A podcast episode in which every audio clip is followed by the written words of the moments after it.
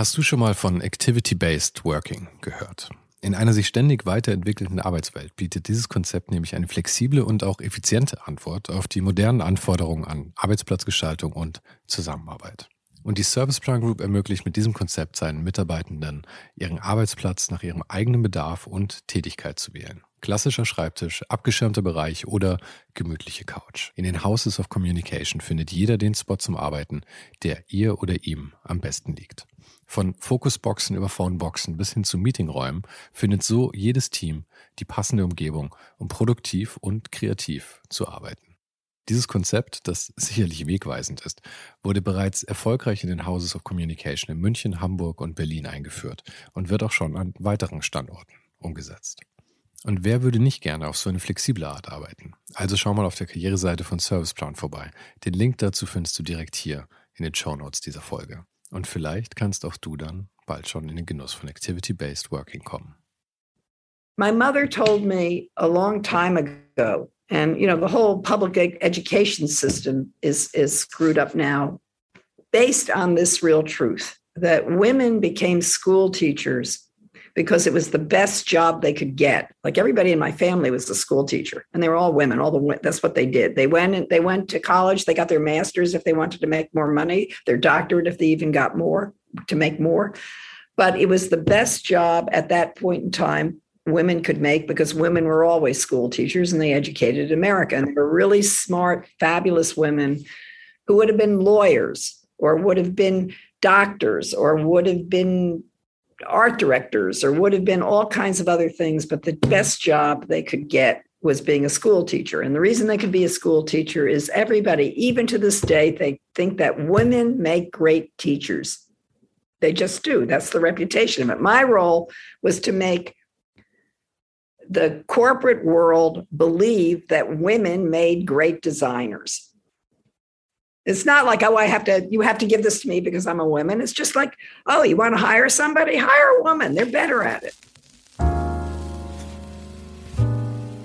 This is Ohne den Hype. My name is Sven Jürgsmeyer, and my guest today is the designer, Paula Scher.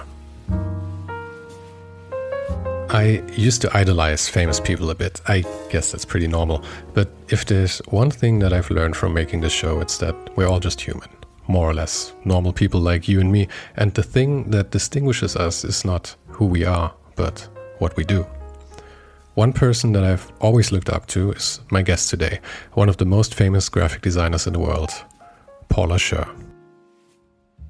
Paula's book, Make It Bigger, was actually the very first design book I ever bought. She has designed hundreds of record covers, has become one of the biggest names in identity design, and has found a new challenge in designing signage for some very iconic buildings. Since the 90s, she's a partner at Pentagram, the world's largest independent design consultancy, and she has also made quite a splash as an artist with her very elaborate, large scale, hand drawn maps. We talked about her background, her relationship with her parents, about the record cover that haunts her, about the wildly successful children's book she wrote in the beginning of her career, about the story of Pentagram, about being a female designer, and about being a fuck up. In case you haven't subscribed to the podcast yet, now you have the chance. Every week, a new conversation with designers, artists, and other creatives, usually in German, straight to your favorite podcast app. You'll find the full show notes with links to all the topics we talked about on ohnedenhype.substack.com. And there you can also subscribe to the show notes so that from now on you'll get them with the release of every episode straight to your inbox. The links, of course, also in the description for this episode. And now, here's Paula Scher. How's it going? Where are you at the moment? Are you in New York or are you in your in your house? No, I'm in New York at um, in my office in one of the conference rooms in the office. What's your what's your situation at the moment? Are you like I think you're four days in New York per week, or in, in the office working, and then the rest of the time you you're off, or? Uh, well, we're not off. Uh, we work in person three days a week. Mm-hmm. Uh, Mondays we meet remotely, and I use Mondays mostly to talk to clients and new business. And then the three days that we're working together, we are working together. That's really working things out and designing things and correcting things and elaborating things and starting new projects. But finishing, my team can do on their own. If they're writing a standards manual or that they're putting together files on something that's been completely resolved, they're better doing that at home mm-hmm. because they don't need my input because we've made all decisions. And at the point they're sitting to work, that it, it's time. And if they do that in the office, this is actually better than pre-COVID because they're not interrupted. Ah, okay. So, so you uh, you keep doing that now that they can work from home. Well, we found out COVID was a learning experience, and we found out what worked at home and what worked in the office. And invention works when you're together, and uh, application and uh, production work better privately because they're rote. It's a rote activity, you know, like you know exactly what you're supposed to do. You're not inventing it. You don't really have questions about it. Uh, and it doesn't need to be collaborative or be reviewed pretty much. With, yeah, with, I get that. I mean, if it's a if it's an entry level designer, that's not so true. You need to be but if it, if it's a, a more seasoned designer, once the design is established, presented to the to the client, and agreed upon, that's the easiest part of the job. Yeah, and you work with a um, rather small team, right? So it's always the same people. Well, I have uh, I have two teams. I have two people who work for me purely on environmental graphics, mm-hmm. and then I have a team of four designers, one associate, and uh, two right now three other uh, varying levels of experience, and then uh, project manager. Um, I usually like to start right in the beginning with these things. So That's if okay. you don't, so if you don't mind, let's go back all the way, or maybe not all the way. Maybe you can you can enlighten me what happened before this point. But um, a few years back, I listened to an interview with you um, with Debbie Millman, and I think in that you you said that when you went to New York, your mother said Paula, please don't do that. That requires talent, or it sounds like it requires. That's talent. that's that's that was what I said. That's what she said. so um, it sounds like your parents were not um, very excited for you to go this this route. Um, so what what possessed you to go through with this?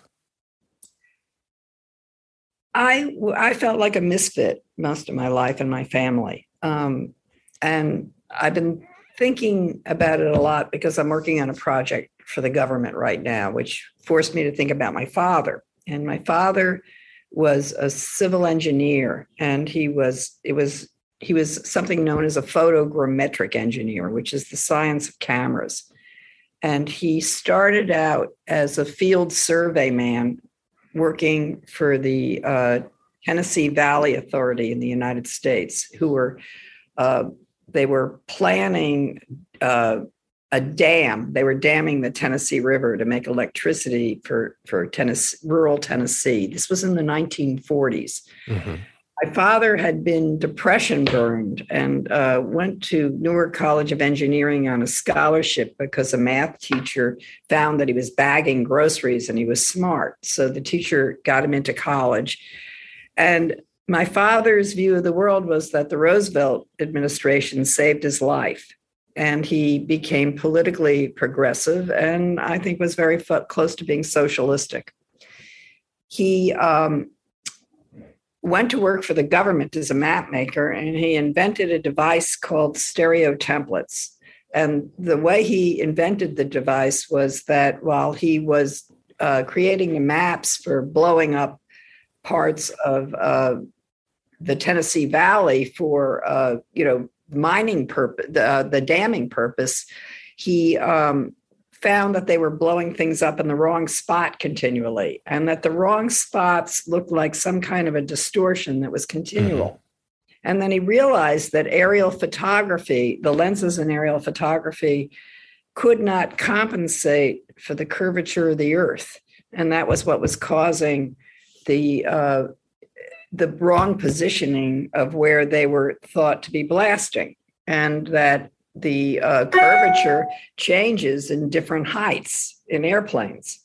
So he did a mathematical calculation that estimated what was causing that differential And that would mean that you could create correct lens distortion uh, by adjusting the lenses based on how high you were. And he called the, the device stereo templates because it was a mapping device that created the proportions by three carefully positioned circles. And I can't, I don't know how they work. I'm not that.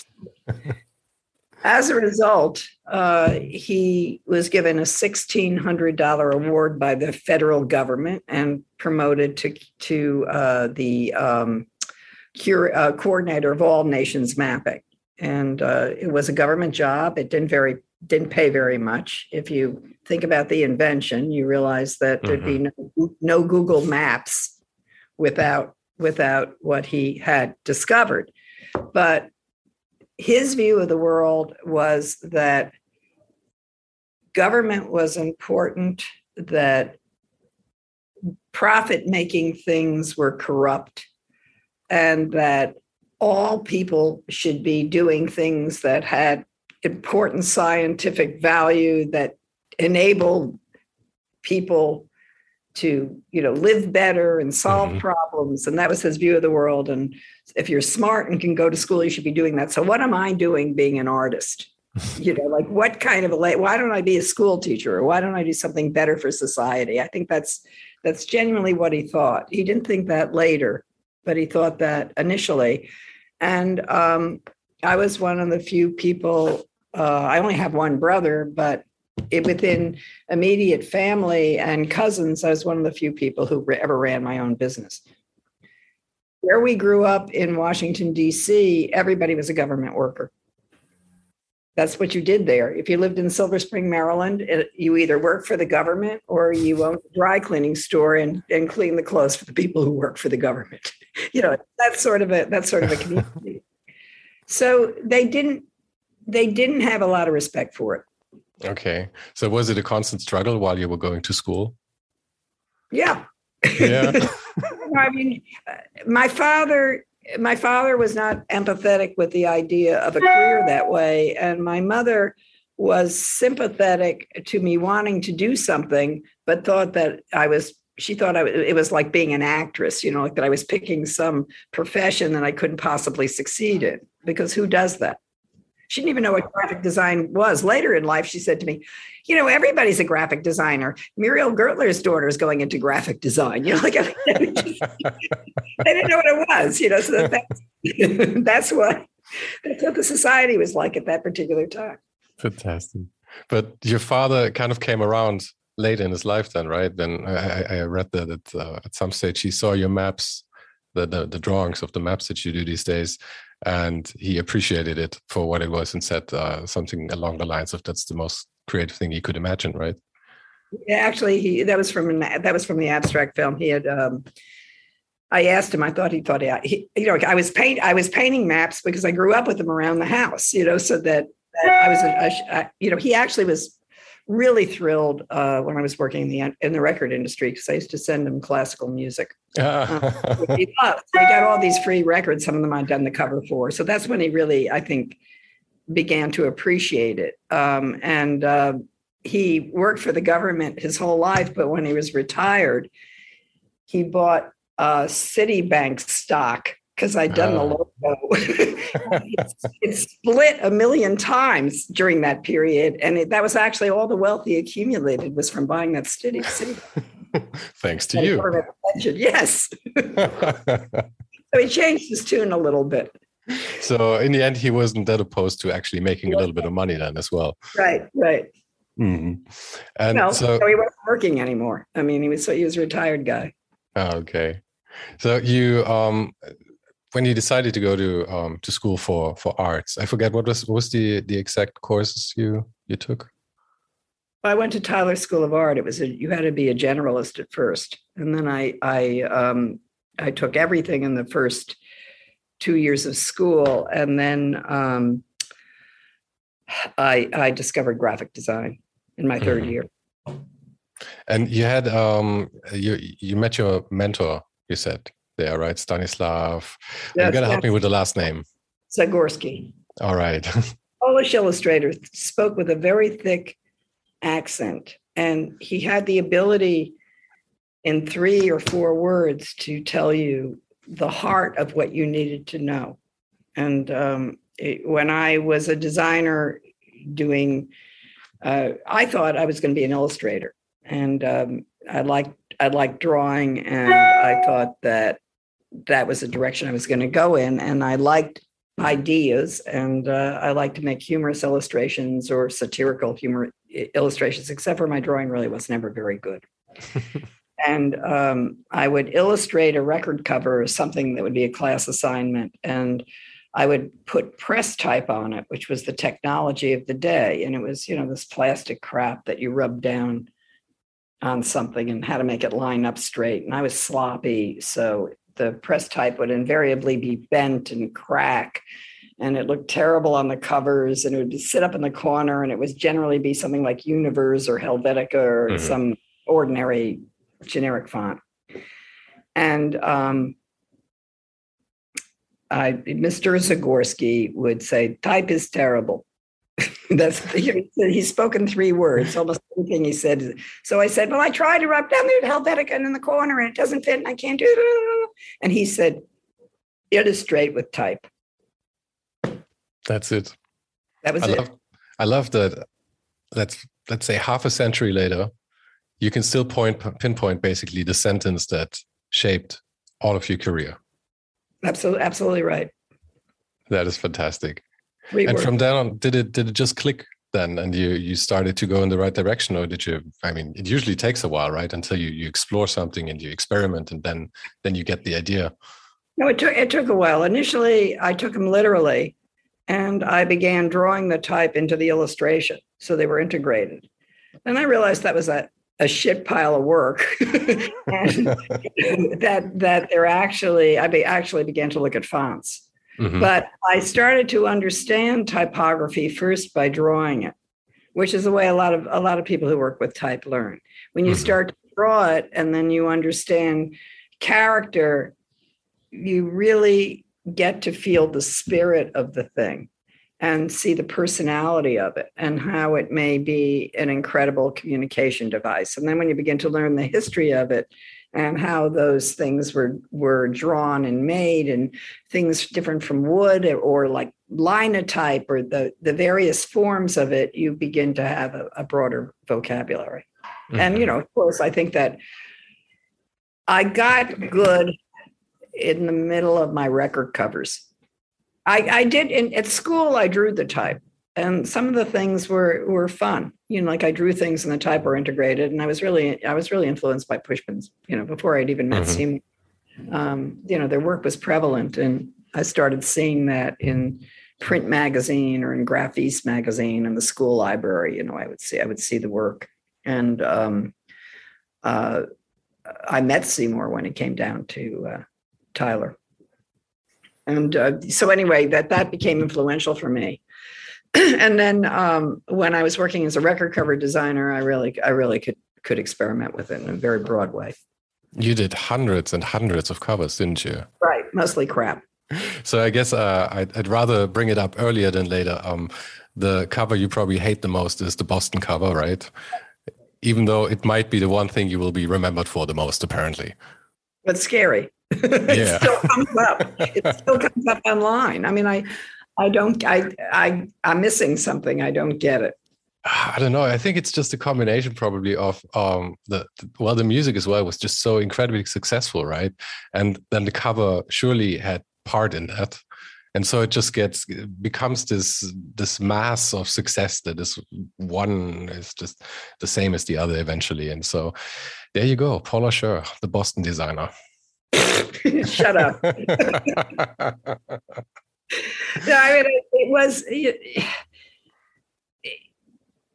the thing about the music industry is nothing ever had to mean anything, you know. And but what's so amazing to me is not just Boston. Um, there's so many covers I've done that really lasted, and people know what they are. And um, you know, like all the I did the series for uh, Bob James. There's these large scale photographs, hmm. and I'll uh, there are people who collect them, and I'll go to a conference someplace, and there'll be kids and they've got them. They bought them in, you know, an old, you know, stores that sell old record covers and they collect them and they come up and have me design, you know, sign them. And I don't know where that comes from really. I think they were in their parents' houses or something like that. Mm-hmm. These objects that are really antiques. Uh, but the, but I'm, I'm charmed by being in my car and listening, you know, listening to my record collection on my iPhone and seeing my covers come up as these little bitty things while I'm driving. It's really very sweet. Yeah, it is, isn't it? A lot of a lot of designers, especially if they had the chance to work with um, LPs or CDs, you know, just covers it at a certain certain size, you know, not like today. Um, really hate those new iTunes formats, but um, so you think they they hold up the covers? I mean, you, did some really intricate work as well, right? Was that the what was that Springsteen or something where you did it looked like a like a church window kind of all intricate and these little I think you had actually something made in glass, right? Yeah, yeah, but it wasn't a Springsteen cover, it was a classical was it? cover. It was, okay. it was for a classical uh, album. It's a stained glass window. Yeah. And the was the, no, that holds up. When you see it small, it, it reads. I mean, the thing is that the the record cover is an object and mm-hmm. you know that it was very much a part of the music originally and it's not now. But the the difference was that you would buy a record you would put it on you would hold on to the cover you'd look at the cover you'd turn it over. Usually on the back there were either liner notes about the album or there on the inside there might have been the lyrics to the song. I mean these things were complicated. And um, they were really beloved objects and they lost their glamour when they turned into CDs. You know, there were only, you know, I think a few designers used the form well, like Sagmeister or, or a couple of other people, uh, you know, who made objects out of them and had the budgets to do it on certain artists. But the the general field of it was not interesting. Um, and now that they're just digital, well, they're really not blowing down the uh, CDs; they're blowing down the original LPs. Yeah, which yeah. where the charm is. But I have to say, with the CDs, I grew up with CDs. Okay, so I was born in '82, and with the, uh, you still had the experience. So I, I had the CDs and I, I read the lyrics in the covers and everything. So I think that was still very close to the LPs. I mean, it wasn't as epic and as big, but it was still a thing and then when it went to the digital it just i mean it all fell apart basically. There's nothing. But except yeah. for that you go online and find out the lyrics to anything if you want to read it. Yeah i have that that thing with my girlfriend because she's uh, even 10 years younger than me. And it sometimes feels like she never had a cd in her hand. She she also doesn't listen to to albums at all. She just listens to individual songs and playlists that are i don't know put together by spotify or something. But right people do yeah different different story though yeah. so um you also did a children's book a wildly successful children's book i have to say and that was did that did you do that before you even came to uh to to the record label or was it afterwards yeah. it was before, before, that yeah I, I had a um i wanted to be a children's book illustrator when I when I first got out of Tyler. I liked mm-hmm. I liked making illustrations with type integrated into it, and I um, went to see a guy at uh, an editor. I don't remember how I got to see him, but he was a Doubleday, and uh, I think his name was something like Peter Moon or something like that. It was like very simple last name, and I, I showed him my portfolio, and I asked him. He's I wanted to be considered for illustration for any children's books he had, and he said the the best way to um, get to illustrate a children's book is to write one, which is true. So I thought, all right, I'll write a children's book and I'll bring it back to him. and I did. I just went home and I, I wrote this story called The Brownstone. Didn't have a name when I wrote it. It was really a series of diagrams. It was, I had been moving a lot because I'd moved to New York City and I moved in with, you know, a bunch of women. Then I moved to another part department with friends of mine from college. Then I moved into in into uh, a, a, little studio apartment. You know, like I had done all this in a period period of about two years, which you mm-hmm. do. In New York City, you have roommates. You move out of roommates. You do that.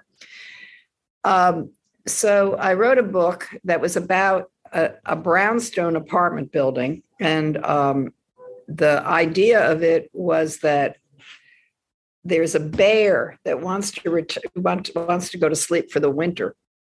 And he uh, is get, gets all ready to go to sleep and he finds out that a kangaroo uh, the kangaroos have moved up stairs from him and they're they're dancing. And the, there's, there's like stuff on the ceiling. So he, he goes to complain to the landlord who's an owl and the and the owl uh, is pissed because he doesn't want to deal with this thing but he says well why don't you change apartments with the mice and the mice were starving and they wanted to live next door to the pigs because the pigs had a lot of food.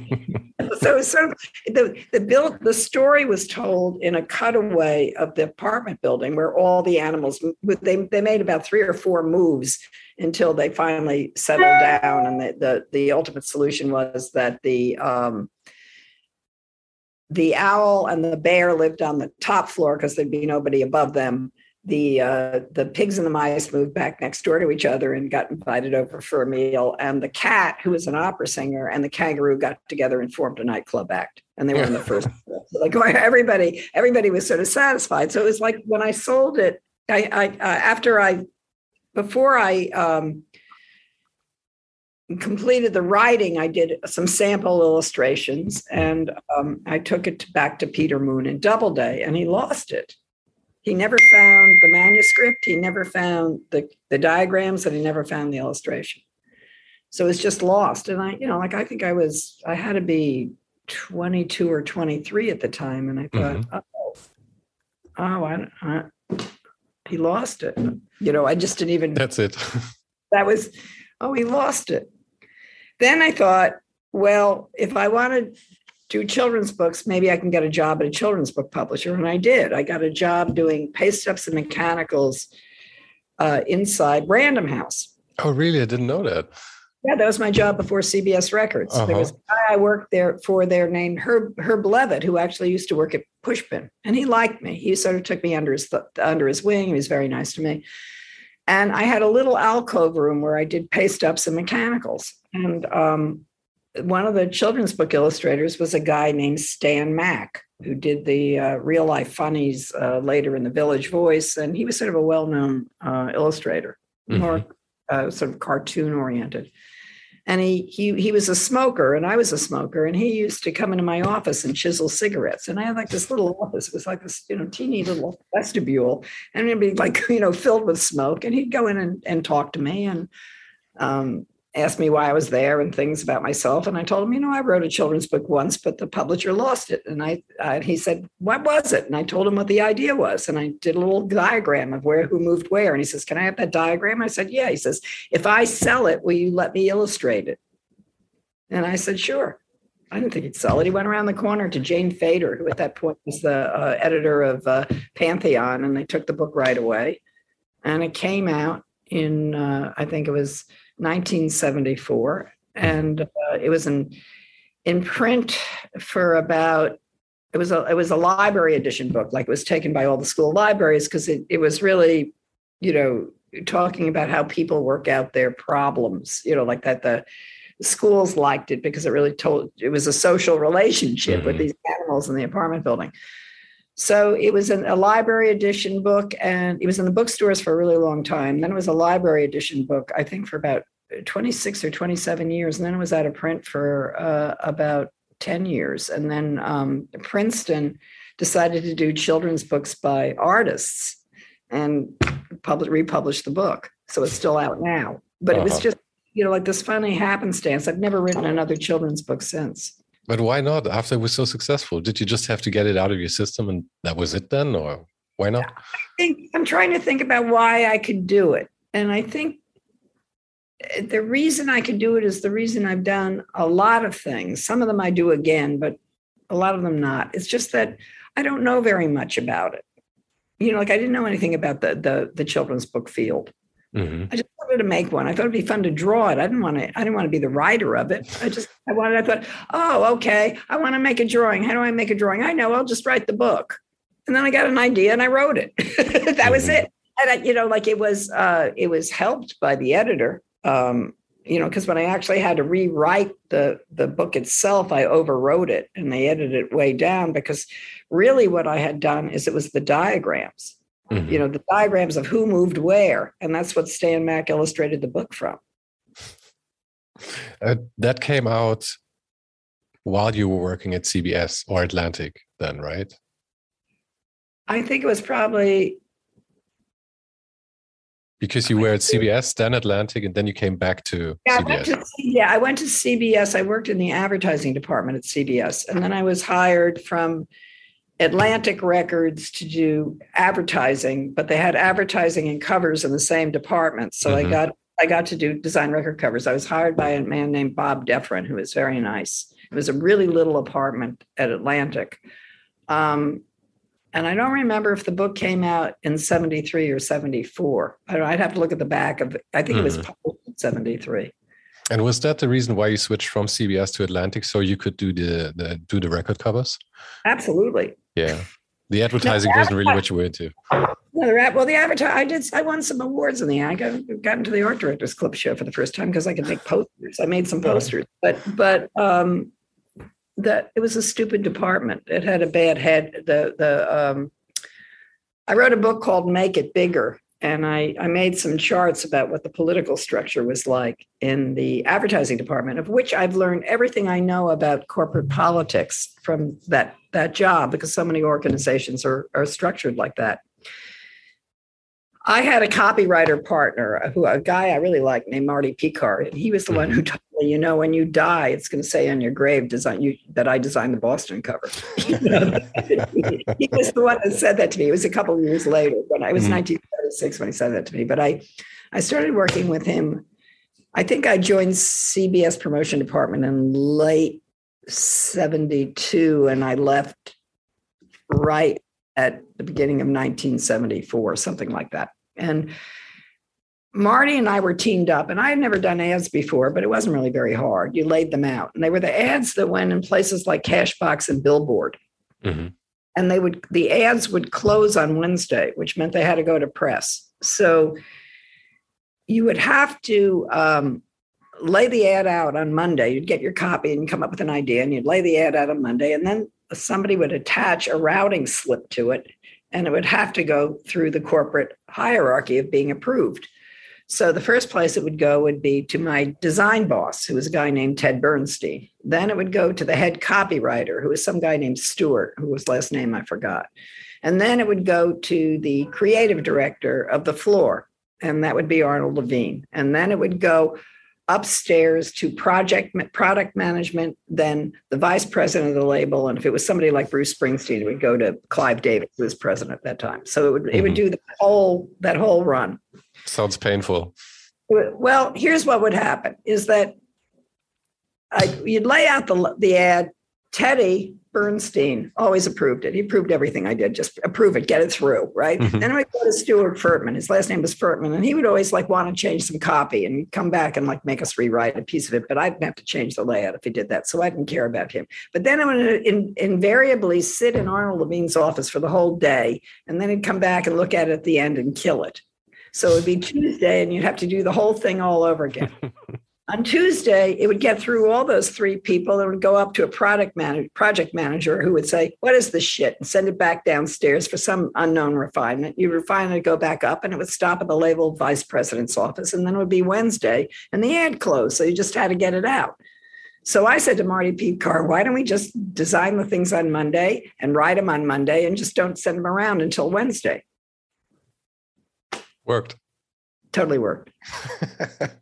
so, the, so so that you realize that that it didn't matter because they had to go. So what was all that nonsense at the beginning of the week? Yeah, yeah, yeah. But I, I find it quite often with clients that um, if you wait for the, until the last minute, everything is fine. It's just Absolutely. A, I don't have any choice. Yeah. Or if you make revisions extremely expensive, also all of a sudden things become amazing. Absolutely. Yeah. No, that that's another technique. But the thing was that when I went to Atlantic, Atlantic Records was small, and uh, I, when I started designing record record covers, um, most of the recording artists didn't come in. Some of them did, but mostly the person who had to approve it was Nesuhi Ertegun. And uh, and Ahmet, they were just so classy and smart. And, you know, I would go down to Nesuhi's office, and if he had an objection to something I did, it was really a good one. And um, I felt like I had a dialogue with him. And I, may, I think I made only 25 covers in my year at Atlantic, and I would say 50% of them are pretty good. But that was a, a, different it was a different company. It was really wonderful. Um, i really have so much respect for that. They were music men. And by the way i think make it bigger might have been the first design book i paid money for. I can't be 100% sure about that but I, I think i think it is but and i did actually look but i couldn't find it so i must have lost it in some some move it's anyway. still a print you can I'll pick another copy up then. I said um, it's about seven languages. I think it's been around the world. Really? It's yeah, yeah, yeah. I mean, it, it's it, it's not. It was never hot. I don't think it's just it. So many people have told me that they learned a lot about you know the working factor from the book because it was mm-hmm. very experiential and I sort of coined a lot of things from that when I wrote I th- that. I think for me, it, it wasn't even about really learning anything from it. It was just that at the time, or just I mean, always you have you have you know of a few people that you really appreciate, right? Always, and you were one of them. And I just wanted to. I don't know. It felt like I associated with your work somehow, and that was nice just to have it there. I didn't really need to look at it. I think it's like with most photo books I have here. I don't need to look at them; just to have them around is kind of nice. It's reassuring. Oh, you mean I, I do that too. Yeah. and so, but you came back to CBS from Atlantic. Um, yeah. Even though the work was nice there, but I assume the, the problem was then that they didn't have the right clients or the right artists. Or why did you come back? No, it wasn't the artists at all. It was the uh, amount of the amount of work I would get to do. I was I, I came back as as um, not initially, but I was being groomed, and then I became. I, after one year, I was East Coast art director, and I had I I was over um, a bunch of designers. I had a I had a department, and that's where I could make so many record covers. You know, I didn't really want to do the advertisement. And mm. at Atlantic, the advertising and the covers were the same department. I was hired because of the advertising, but I wanted to do the covers, and I got to do the covers because they were there. Mm. Um, and like I said, I did twenty. I did twenty five. They got. They started to win awards. So um, when they when they won them, John Berg, who was the head of the the Columbia Records art department, saw them and wanted to hire me. Mm-hmm. And in, now it always seems like those those years where you did the record covers, it, it always seems so condensed because you did so much stuff afterwards. And it was, it was uh, ten years in total. The that's record. A long, well, I was, at, time, I was at um, the advertising department, say from 72 to 74. Then I went to Atlantic Records for one year. I think I went there at the end of 73, and then I, I was there exactly one year, and then I went back to CBS. Okay. So, uh, and I left CBS in 1982. So 72 to 82 is the record business. and like I said, 82, very good year. Um, not only because you went on your own, but also because I I was born that year, so I mean that that's fantastic for the world apparently. But so you you co-founded um, an office then, right, with um, Terry Terry Terry who died this he died of COVID this year. oh, really? Year. Did he? Yeah, yeah. Oh, I didn't know. Didn't know. I'm sorry. It was sad. Sad. Yeah. He was you, he was he was very sick with a couple of other ailments. He had Parkinson's and some complications, and blood disease complications. So he's very vulnerable. How but, old was he? Uh, I guess he was 70. How long did you work together with him? Well, I, I knew Terry from Tyler. We, mm-hmm. we knew each other in school. Uh, we were, I, I had left when I left CBS. Uh, I had the sort of crazy circuitous route. I left CBS with a lot of record business work and I rented space from a place called uh, Frankfurt Gips Balkind, which was a big design firm at that time. And they had um, some office space they lent me, and they thought they wanted me maybe to go into the firm. So I rented it from them, and I was doing record covers mostly and some book jackets. I had I had a, a publishing business because the difference between doing, you know, it was covers. So people had covers and they they I could easily move to to publishing. Mm-hmm. Um, and during that period, I got a bizarre call from Time, Time Inc., and they wanted me to develop a magazine. And they they thought they got it was a magazine called um, Quality, and they had given one uh, one prototype to Massimo Vignelli to do, another prototype to Walter Bernard to do, and they thought it'd be fun fun to hire somebody who had no magazine experience and see what they got. So they just seemed to they knew my record cover, so they just they gave me the magazine, and I never designed one. Terry had been up at the Boston Globe um, where he, he had done some very nice work and he, he was he'd become an editorial designer so he was he was ending his first marriage and he, he wanted to move back to new york and he had gotten in touch with me. And i said do you want to come up and work with me on this publication for time? I don't i don't know what i'm doing. I've never run a magazine. I don't know how to put one out. And he did. So we were locked up together in this magazine development room. And um, we got along really well and we did a lot of laughing and we were literally locked in the room together because it was supposed to be secret. So it was it was fun. And so that was the beginning of the business.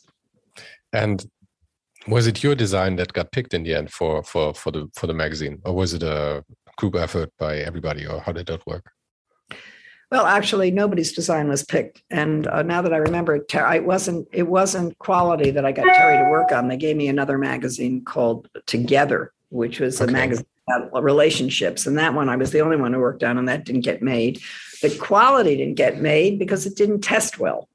Oh. and Time Inc. had a lot of problems launching publications because they tested them so so intensely that nothing could ever get through that. Where meanwhile, at the same time they were developing Quality, which was a lifestyle magazine perfect for the 80s, uh, you know, Condé Nast was capable of launching Vanity Fair, and they just failed in public for six years until they had a magazine. So they failed for six years, then had a hit magazine. Mm-hmm.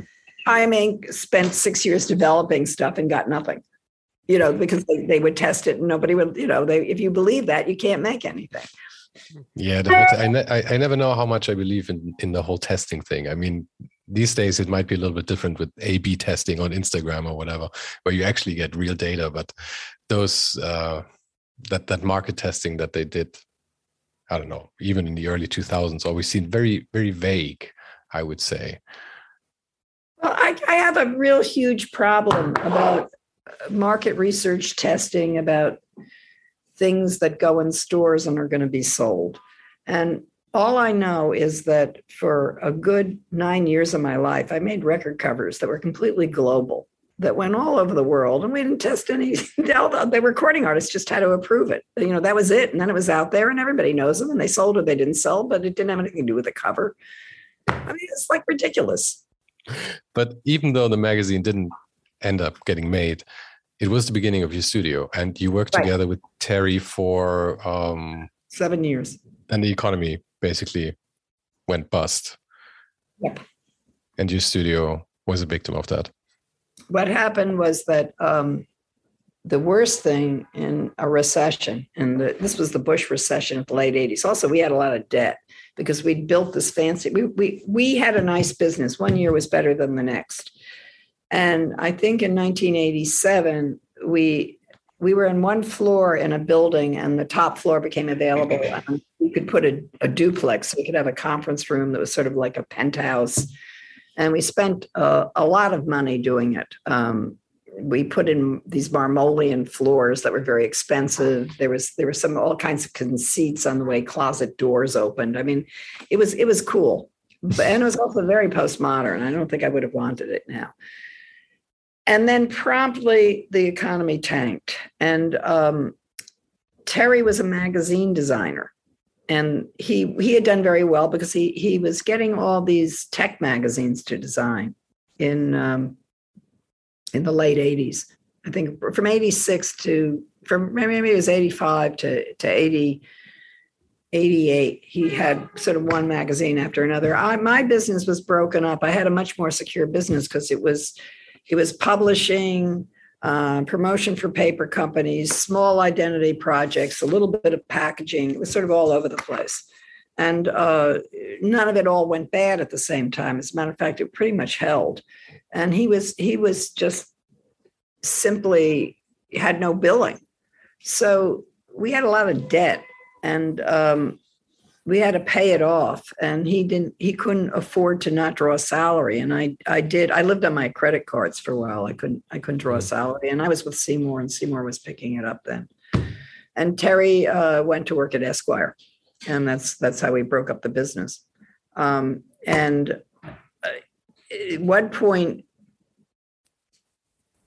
i'm trying to remember exactly the exact timing on it. The business broke up i think in 1989 i think that's when it actually it actually unraveled. Because in 1990 i was invited to join pentagram. What was pentagram like at that at that time? I mean it became or I, it when i was really interested in it i mean i'm still of course very interested in it but when i started to get interested it was um late 90s and it was just this super successful thing and it was I mean, it's probably still like that, right? It has this um, esteem. It's very esteemed. Um, was it like that back then, or was it still a young thing coming up, basically? Well, actually, it was. You know, we're having our 50th anniversary this year. So Pentagram was founded initially in, uh, 1972. Uh, it was uh, originally Fletcher Forbes Gill, Colin Forbes, Alan Fletcher, Bob Gill, three designers mm-hmm. and and had a big idea. Um, and the big idea was that they could come together, work together as designers, put all the money in the center, and share all the money equally. And that was the big idea. Then, after a year, Bob Gill didn't like that idea anymore and he left. Why did he not like it anymore? Oh, there are all kinds of stories about it. Uh, one is that uh, Theo Crosby came along and he wanted to join, and Theo Crosby was an architect. And Colin's idea was that it would be multidisciplinary. Mm-hmm. Theo didn't like the architect because he says, uh, How long does it take you to build a building? And Theo said four years, and, and Bob uh, reportedly said, That's too long to wait for a proof. but it ended up being successful. Bob was outrageous. Bob Bob claims he's the founder of Pentagram, and it's like that's possibly true. he probably had the idea for it, but he was a partner. He wasn't. He was only a partner of Fletcher Forbes Gill, and only for a year. Mm-hmm. So he left, and Theo Crosby joined, and it was called Crosby Fletcher Forbes. You know, because they were keeping it in alphabetical order. Mm-hmm. That went on for a while, and uh, uh, Alan got an associate whose name was Mervyn Kurlansky, and he had a big, long Jewish name. So Mervyn was what wanted to be a partner, and they made him a partner, um, but they didn't put his name on the firm. They still called it Crosby Fletcher Forbes, and this is all between, say, I guess it was in the '60s that they started this thing and in 63 or 64 i don't remember the date of, well wait no that's it's not part of the 50th anniversary Mm-hmm. It was probably a period of maybe seven years before 1972. But the reason the reason Pentagram was founded was because um, after they got um, Kenneth Grange, uh, after they got uh, uh, Mervyn as an associate, they asked Kenneth Grange to be a partner, and Kenneth Grange was a product designer, and he want he wouldn't join unless his name was on the firm. So it was going to be called Crosby Fletcher Forbes Grange, and Mervyn got really mad. So they went out uh, to some partner retreat and had a big fight, and then decided to re- name the, the thing Pentagram because it was about five, and Alan was reading a book on book on black magic, and you know there's they uh-huh. so they had that thing. It made no sense at all because in so in, in 1972, Pentagram was born, named that way because of a part at a partners meeting in the woods somewhere with Alan reading a book on black magic. And in 1973, John McConnell joined. So then there were six people. So Pentagram mm-hmm. never made any sense anyway. But nobody, everybody was too lazy to change it. And 50 years later, no one will touch it. We even have the same logo, not modern number 20. Why bother? Yeah. You know, yeah, why never, bother? Exactly. never agree on it. Like, who would agree on what typeface to use? But thank God they renamed it because I mean, uh, all those other agents, the big agencies like BBDO, DDB, Ogilvy Mather, all those names and names and names, and nobody cares about them at all. And I mean, none of the original owners are in there anyway. So yeah. let's give it a funky name. And Pentagram is funky enough, I think. No, it's fine. It's totally fine. We haven't changed the logo. The color is red. Don't change the red. Don't change the stationery. Change the stationery a little. The names change, but not really very much. Um, the, the business cards had a conceit that had rounded corners, and for a period of time that was very dorky, and now it looks fine again, and we never changed that either. the the thing was that the London office.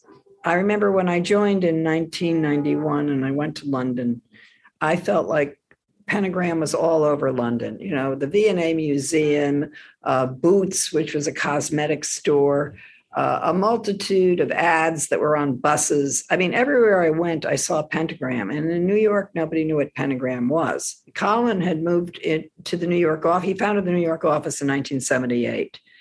And for a long time, it was just sort of an outpost of Europe. A guy named Dan Friedman worked for him for a while who could do corporate identity work.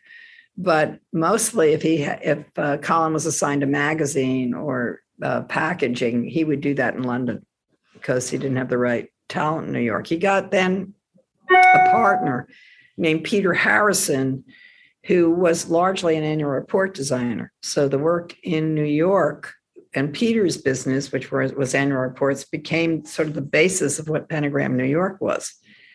Then um, Colin's ambition was to turn it into a um, United States office because he was British and Peter Harrison was an expat Brit. So um, he wanted an American office, and he really wanted Woody Pirtle to join, who was sort of the star of the land in the 80s from Texas. And he thought if, if he could get Woody to join the New York office, he could make make uh, Pentagram a New York office. And he was right mm-hmm. because mm-hmm.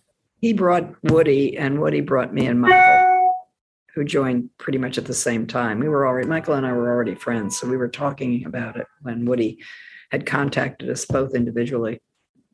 Would the two of you um, have joined individually, separately, or was it kind of you? You went because Michael went, and Michael went because you came. Well, Michael was ready to leave Vignelli. I knew that at the time, um, but uh, I don't. I don't think I would have joined without Michael because it, it was it was the thing was um, I was the only woman. I mean, there were like no, it was a bunch of guys. It was like it was you know in New York it was it was guys, and in London there were more guys. And and also to be completely honest with you, I didn't really relate to a lot of the work, which I found very corporate. Um, you know, I came from the record industry and I did things like Swatch watch ads and. Mm-hmm the infamous Swatch watch ad. Well, that one infamous one, but there was a yes. campaign before that that nobody seems to. also, a parody that I didn't get trashed for.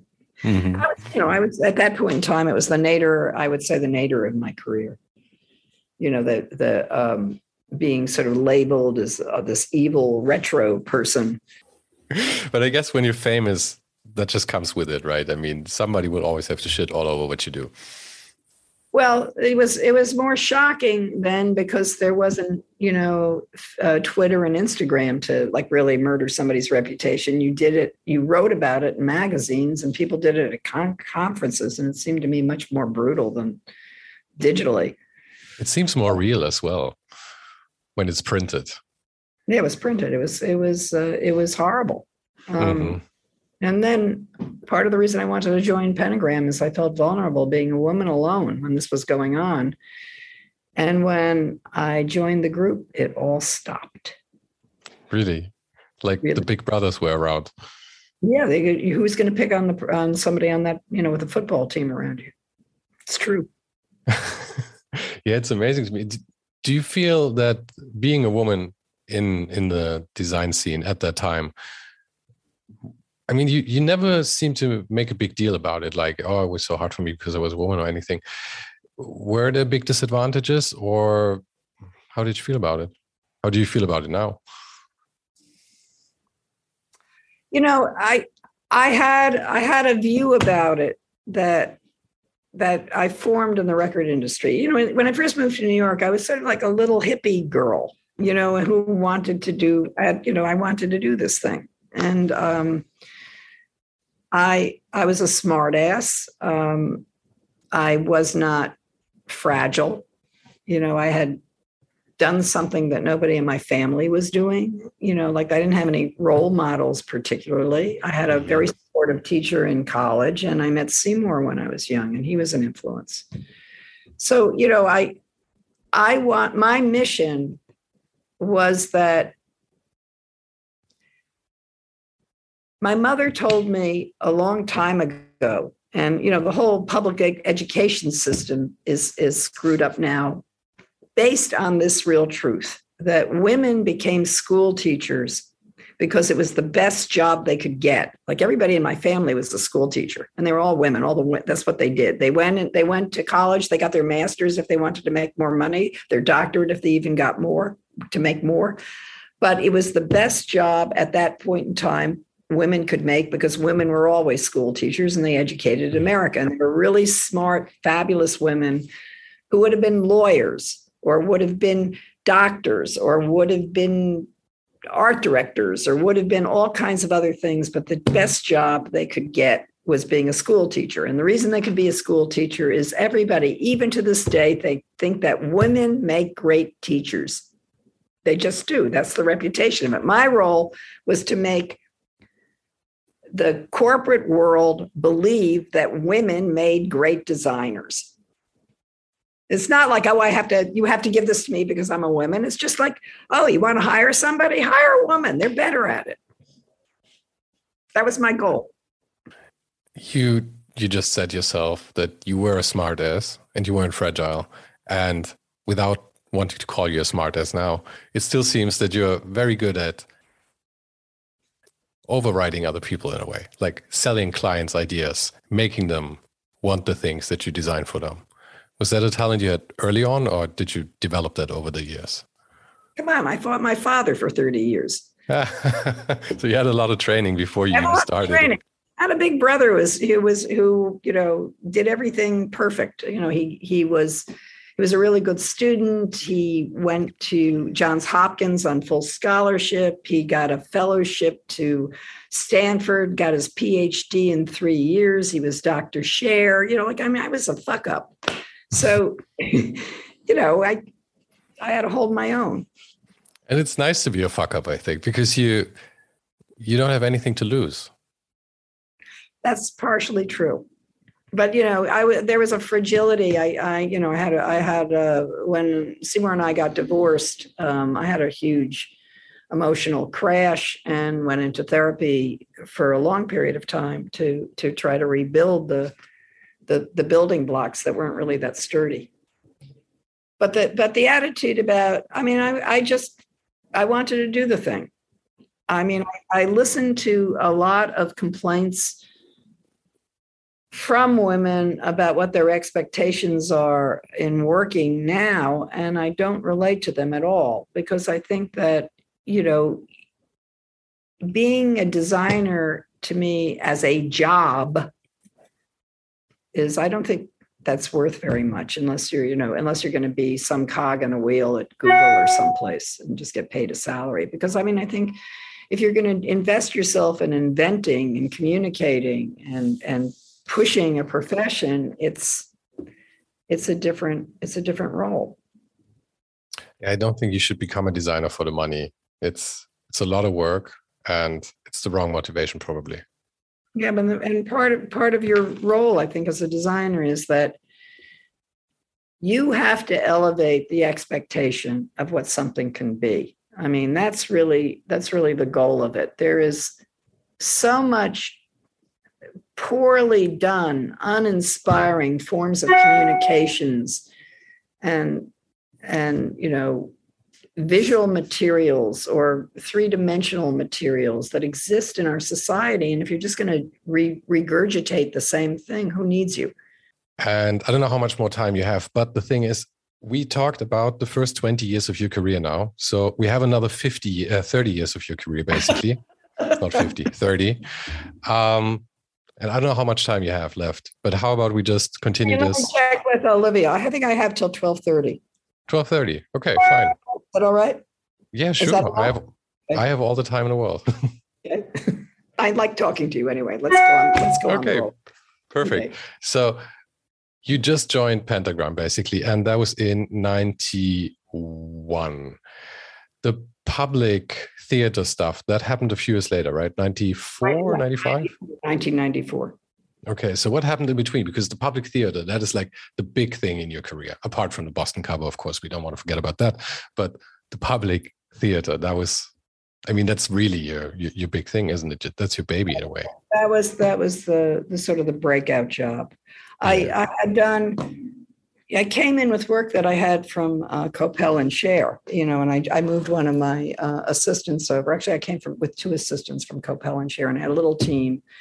And I, I at that point in time, I was doing a lot of book jackets. I did work for Champion Papers, um, and uh, they used to hire me to do promotional pieces. Actually, in the 80s, I had done these things that were called Beautiful Faces and Dingbats, that were collections of typography that were um, really, really successful with designers because you could Xerox off of them. And, and mm-hmm. uh, so they were, they were sort of guides.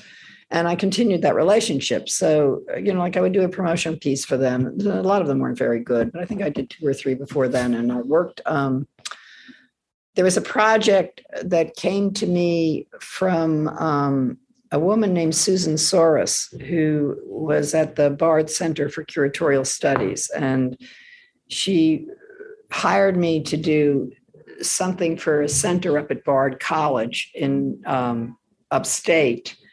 And uh, she was friends with uh, Susan Soros was married to George Soros, by the way. So that's Susan Soros. And she was friends with a woman named Ellen Futter, who became uh, the head of the Museum for Natural History. Mm-hmm. And Ellen Futter hired me to revisit their identity. And I did some work for them and some banners from them. It was the first sort of big institutional identity I did. It was identity for their 25th anniversary. And there were sort of flags and banners and typefaces. And um, it was really amusing because I, had, I think this was probably in 92 uh, Michael Gericke, who worked for Colin, had done a lot of signage and environmental graphics. I didn't know how to do any of that. And we went up uh, with nothing to show really from the New York office except for the work I'd done for Susan Soros. And we had um, uh, the V&A that Alan Fletcher did and uh, something that Mervyn Kurlansky did. I think it was the museum, uh, the museum from Modern Museum from Oxford. And uh, we went up and we showed the work to Ellen Futter, and then we, we got hired for this project that was big. Then after that, um, Janet Froelich, who I knew, who was a friend of mine, um, and inherited uh, an, a new editor at the New York Times, where she had been working on the magazine.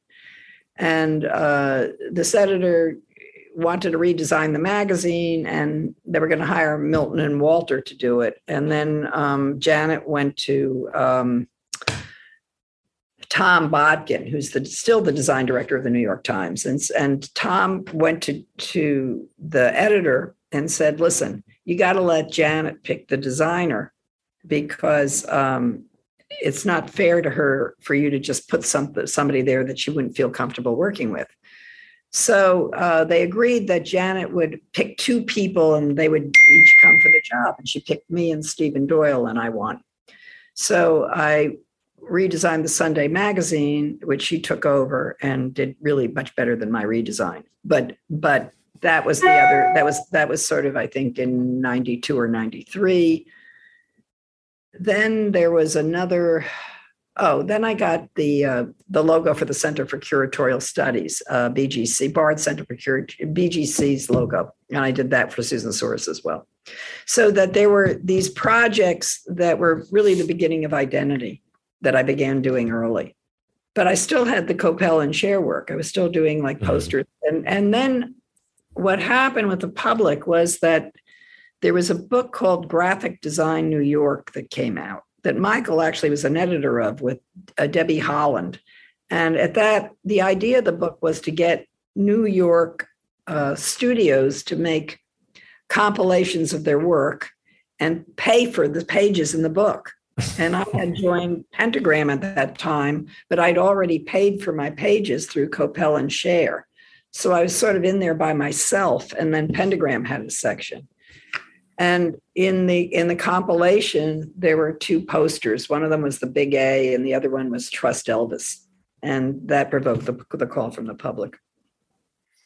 When you when you joined Pentagram, did you ever worry about kind of losing your name, just becoming part of Pentagram? I mean, you had already a good reputation and everything. Yeah. Yes.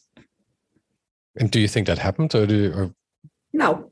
Was it advant- Was it advantageous to to to be no, with it Pentagram? Didn't happen. It didn't happen. I think because of um, the visibility of the public theater, and at the same time I was doing the public theater, Michael started working for BAM, and mm-hmm. I think that what that did is it put New York design, Pentagram as a New York office on the map. Because the jobs, I said, they were they were really uh, much more um, annual report jobs and things that were largely invisible except for in design annuals, and that the work that we were doing was very visible in New York City. Mm-hmm. And there was, was, a lot. All came one after another after another.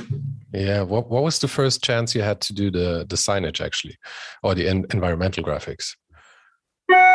Oh, that's so wonderful. Um, I went in 1996. Uh, George Wolfe, uh, the, the the public theater lobby was a dump. You know, it used to be a library, and it, then it was it was going to be converted into something. It had a horrible marble floor that was this sort of depressing brown mess, and the walls were painted purple, and it looked a little like a bordello. And mm-hmm. the, the, building architect for it was uh, and I think that I think the Polshek partnership, which is now Ennead, still has it. Was James Polshek, who um, I owe my environmental graphic career to. He um, he didn't have any money. There was no budget for it. He was the building architect, and George wanted to redo the lobby. So uh, he said, "You should see the graphics that uh, our graphic designer Paul is doing, and you know, maybe we can hang these up and." And Jim saw them and he he just loved them. He loved constructivism. He loved the whole spirit of the graphics. And he so he says, I know what we can do. Let's just paint this place white. I'll take all the bulbs off the chandelier and just put the put like ordinary light bulbs at the end of the thing. We'll ignore the floor and go and put your there were arches there he says go put your graphics in the arches and we'll hang some up around and your graphics will really be the place and we'll paint everything white with a bit of your red you know and he did that's what he did he said and i and i said um, okay. and Can we do that? then he gave me a big roll of architect's plans. And now I never looked at an architect's plan. I don't know what I didn't know how to do anything. And and I didn't know the difference between something being in elevation or something being in mm-hmm. plan. I didn't know what any of that meant. I didn't know what the I, I could sort of figure out where the rooms were. So Michael, who came out of Vignelli, had an assistant named Tracy Cameron, who actually went to Yale Architecture School and knew how to measure. so, so I came, I went to her with the with the plans, and I said, um, they want me to put my graphics up, and they want me to put it inside the arches. Only I don't know how to do that.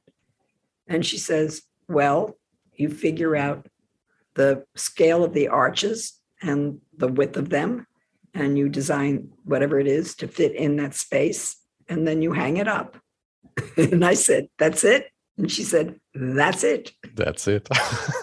and I became an environmental graphic designer. And, you know, I, I just sort of, I, we hung it up and took pictures of it. And, it, uh, you know, it's really Jim figuring it out. Like I didn't know the difference that the white paint was going to make. Mm-hmm. The white and this is the first version. We re, then we really redid it in 2010. But that and that's the thing that you see in the Netflix film. The first version is just is just graphics on walls and things. And because people liked the way it looked because it was such a lousy looking lobby that suddenly wasn't a lousy looking lobby, I got calls for other work. So the next thing I was asked to do was the New Jersey Performing Arts Center's little building behind it, which was going to be a school. That was that was the outside, right? The the facade. Yeah, facade. yeah. They wanted me to hang the ban. I had I had hung banners. Part of, you know there were banners in front of the public that I put up. I mean, the public came to life because the building had banners in the front, and it had graphics on the inside. And it looked like something was going on there. Mm-hmm. And they thought, okay, I'll hang some banners in front of this building. Well, my idea, my first idea was I didn't want to just hang the same banners I just did on the last job. So I, I covered them with kind of used car lot flags, you know, like the little little triangular flags that really look great. And they said, no, mm-hmm. we don't mm-hmm. want that. It's too cheesy, you know. So I figured, all right, this is where I made the biggest um, discovery of my environmental graphic design life. I found that if you scanned a photograph of a place in the computer and you made a Photoshop rendering on it and changed something with it. And you printed it out and you showed it to a client. If the client could afford to do it, they would do it as long as they could afford to do it, as long as the cost mm-hmm. matched. And it would look exactly like the Photoshop rendering. Where if you do a book jacket or a record cover or any sort of individual piece or a poster, you do one thing, it's sort of approved maybe. And then by the time it actually comes out, it looks nothing like what you originally designed because 25 people made changes to it. That never happens with a building because once they agree to it and it's in the budget, it's locked in. Even five years for it to be built. So again, because the, the changes just just become too costly. Right. Ah, now it, it was already in the budget. It's fabulous. It just takes a but Bob Gill's right. It took it takes a long time to wait for a proof. Four years, apparently. Anyway, but, uh, the second Photoshop rendering was the was the painting all over the building, the, the typography on the building, which we did in Photoshop, and uh, mm-hmm. uh, so, and they they bought it, and we hired these guys who painted um, like garages in New Jersey. They did a great job. They were really faithful to the typography. They'd even call me if they, they saw a mistake in the letter spacing and would sort of fix it they were great. Is it is it true that you still work with the same guys that did that original building for some of your work now? I think there was something also in the Netflix uh, in the Netflix thing where where you said that you worked for where you did a mural and you still work with the same guys that did that original house. Uh, no? I don't I don't work with the guys who worked on NJPAC. I work I work with a, a, a mural painter um, who painted uh, repainted my painting, and he's actually I work with him all the time. And now, right now, I can't remember his name. It's really embarrassing. I'm having I'm having a lot of this in my age now. I don't remember people's names. It'll come well, to me. It'll come to me when we're talking to somebody. He helped me. I just painted a Porsche, which is um, you'll see in the fall. It was okay. a committee, and he he he advised me on how to paint the car because I had to scrape the paint off, and there was all kinds of stuff I had to do to the car to prep it. And what the hell is his name? It'll come to me. I'm sorry, but I've been I worked with him for a long time. But he he didn't work on the NJPAC building. I didn't know him then.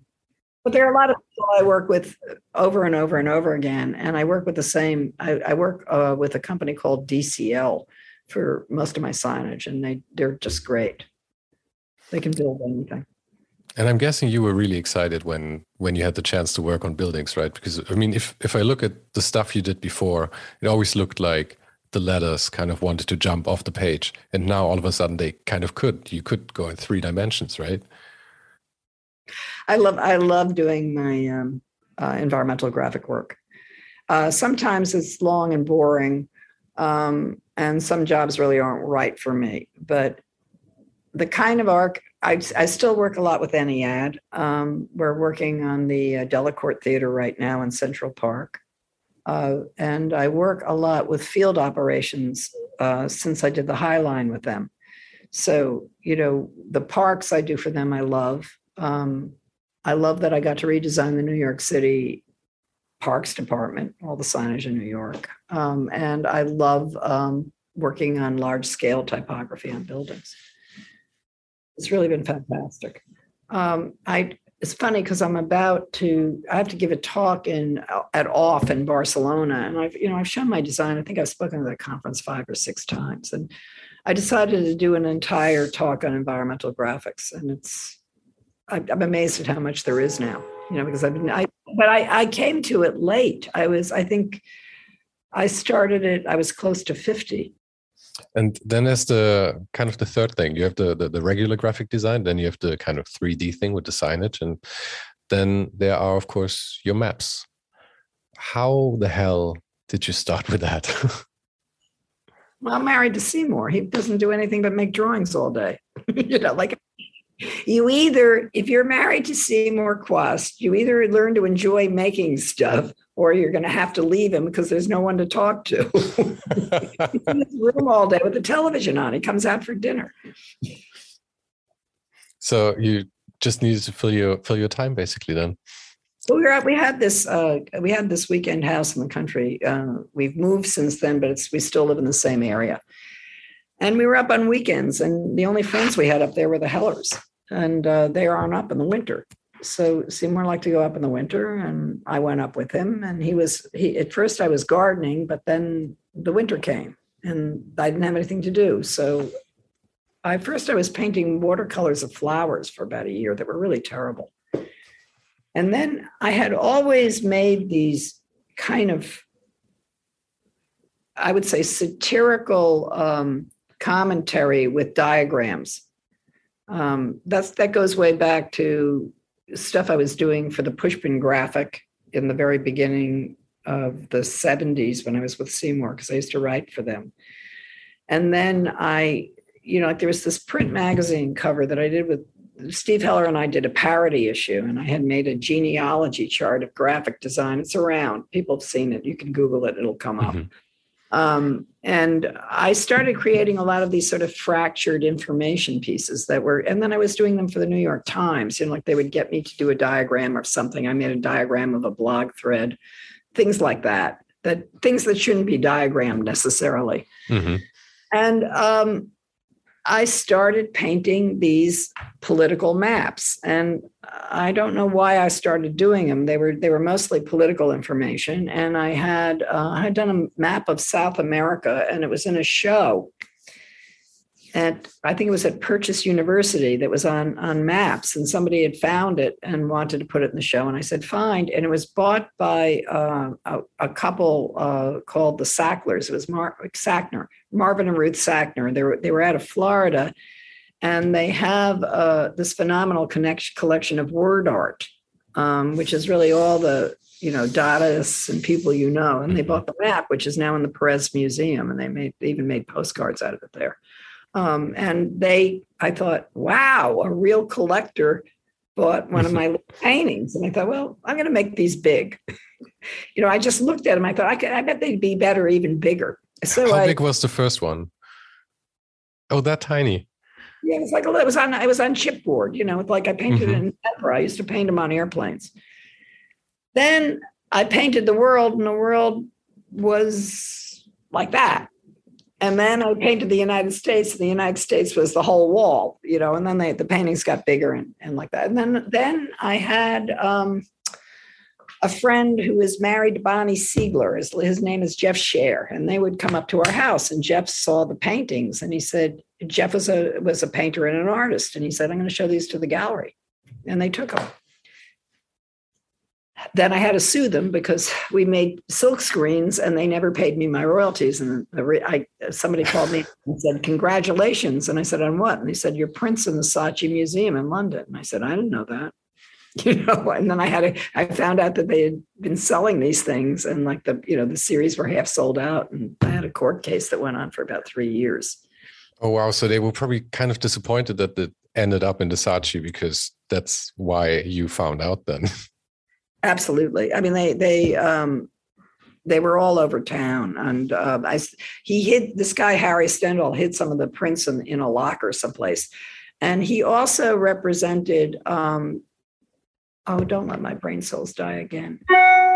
He died recently. He Jonas Mekas. Jonas Mekas is a you know a, a, a Dadaist. He was really part of um, Fluxus, and he did uh, experimental film and he was represented by Harry Stendhal too. And uh, we both were suing him at the same time, so we became friends. He's a very nice man. Uh, and, uh, I, I didn't feel terrible about it because there was Jonas Mekas doing the same thing. Mm-hmm. Anyway, uh, we took, uh, I went after that, I went. Uh, Bryce Wolkowitz uh, took me in his gallery, which which which is where he has my represents my paintings now, and Jim Kempner represents the prints. Mm-hmm. And uh, also sells some of the paintings. So I I started to have this other gallery life that that exists.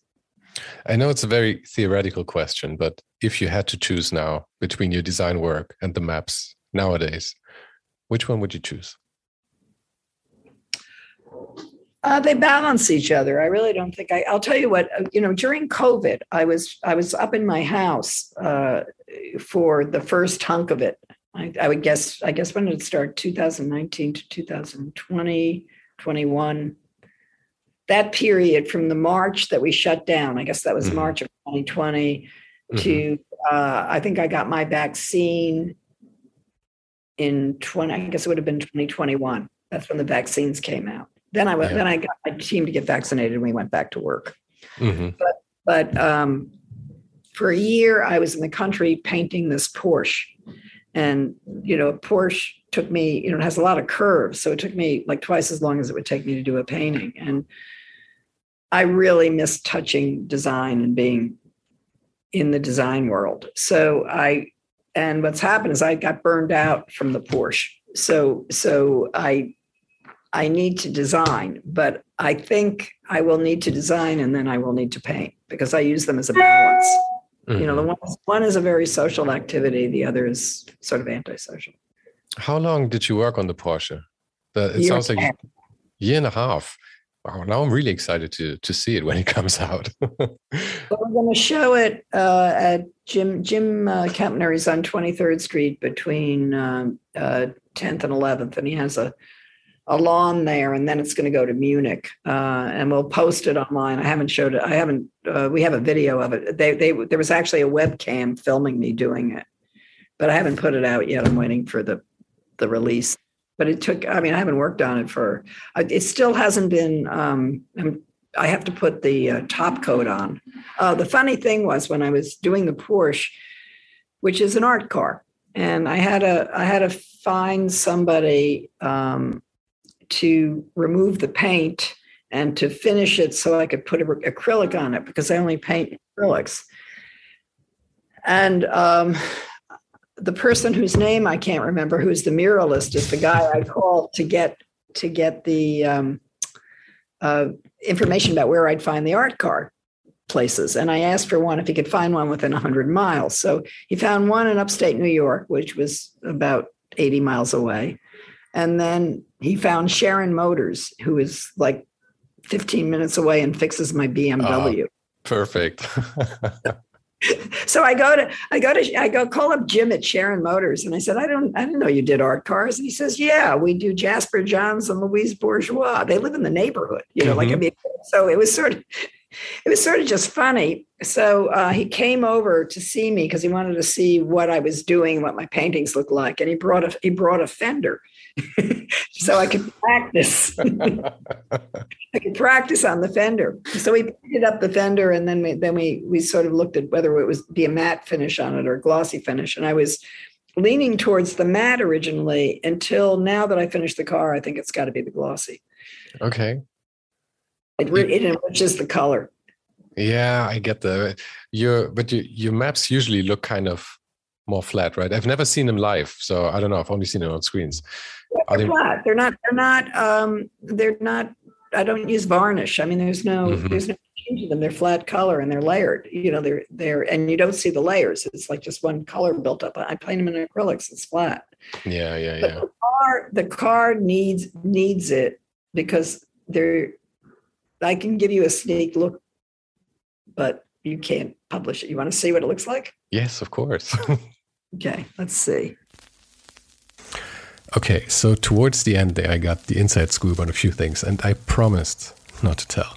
So let's just pretend that there's not a break right here. so you'll be in good company. yes. Well, Paula, thank you very much for taking the time. Definitely going to let you go now. And um, yeah, maybe we'll meet in person soon. Well, stay in touch and um, uh, as I know my schedule more, I would love to meet you there. I just don't know that I'm actually going to have the time, but I, I, I think I will because the next day I think I just don't know when I have to be at the airport. I think the flight is in the afternoon, so I would have the morning free. Maybe we can have coffee or something. Perfect. Then safe travels. Okay. Take bye care. Bye. Like every week, I have three episode recommendations for you towards the end here. If you want to hear another episode in English, there's the time I met Turkish artist and designer Esra Gülmen. In episode 59, I met her in Berlin during a time when she took the big step to end her very successful career in design to fully commit to her art. Paula mentioned Stefan Sagmeister, one designer who's probably equally successful and well known as she is. I had the chance to meet Stefan in Vienna last year, and in episode 53, we talked about the first half of his career. That was in German. And another episode in German was my conversation with the legend in the German advertising scene, Jean-Remy von Matt. Jean-Remy is now officially retired, and we caught up on a whole lifetime spent in advertising. And talking of advertising, next week I talked to the CEO of one of the leading global brand experience agencies. Wow, that, that was a mouthful. In case you want to find out about my upcoming guests before everybody else, you can support the show on patreon.com slash hype and get a weekly sneak peek on guests and everything else that's going on behind the scenes. You'll find the link also on my website as well as the description of this episode. Thanks for listening and for your support, and I hope you'll have a wonderful week.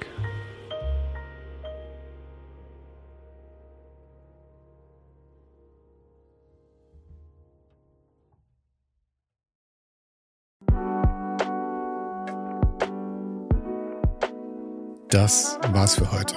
Falls du gerade eine von den älteren Folgen hörst, ist es gut möglich, dass du jetzt ein zweites Outro hörst. Lass dich aber nicht von mir verwirren. Ich bin gerade dabei, ein paar Änderungen zu machen und dafür muss ich 150 Folgen neu schneiden und nochmal uploaden. Du kannst dir wahrscheinlich vorstellen, dass das ein kleines bisschen dauert. Falls du mich und die Show supporten möchtest, gibt's dafür ein paar Möglichkeiten. Auf patreon.com slash svensaro gibt's jede Woche Bonusmaterial, exklusiv nur für Supporter. Und das für nur ein paar Euro im Monat, mit denen du mir helfen kannst, ohne den Hype noch lange, lange für dich weitermachen zu können. Es hilft natürlich auch immens, wenn die Show wächst und dazu kannst du deinen Teil beitragen, indem du deinen Kollegen und Kolleginnen davon erzählst. Freunde, Familie, du weißt am besten, für wen das noch was sein könnte. Und zu guter Letzt, falls du es noch nicht gemacht hast, bewerte die Show jetzt gleich mit fünf Sternen in deiner Podcast-App. Im Newsletter gibt es übrigens jede Woche völlig kostenlos inspirierende Tipps von meinen Gästen und mir. Den kannst du auf ohnenhype.substack.com abonnieren. Und alle Links findest du wie immer direkt auch hier in der Beschreibung und natürlich auf ohnedenhype.com. Im Archiv gibt's noch eine Unmenge anderer Gespräche. Unter anderem waren schon mit dabei Stefan Sagmeister, Mirko Borsche, Paula Schör, Mike Miri, Jeremy von Matt, Jonas Lindström, Mathilde Mutant, Olaf Heine, Eike König, Erich Spiegermann und, und, und. Scrolle einfach mal durch. Wir sind bei über 150 Folgen, wie gesagt. Und um ehrlich zu sein, kann ich selber kaum fassen, dass ich das Glück hatte, mit so vielen inspirierenden Menschen sprechen zu dürfen. Vielen Dank an Dominik Huber und Marc Capella von Moiré. Von denen stammt nämlich die neue Hausschrift der Show und die heißt GT Pressura. GT steht übrigens für Grilly Type, über die die Schrift zu mir kam. Und auch nochmal vielen Dank an Tobias Rechsteiner fürs Vermitteln. Der größte Dank geht aber natürlich an dich fürs Einschalten, fürs Zuhören und für deinen Support. Und wir hören uns dann hoffentlich nächste Woche wieder.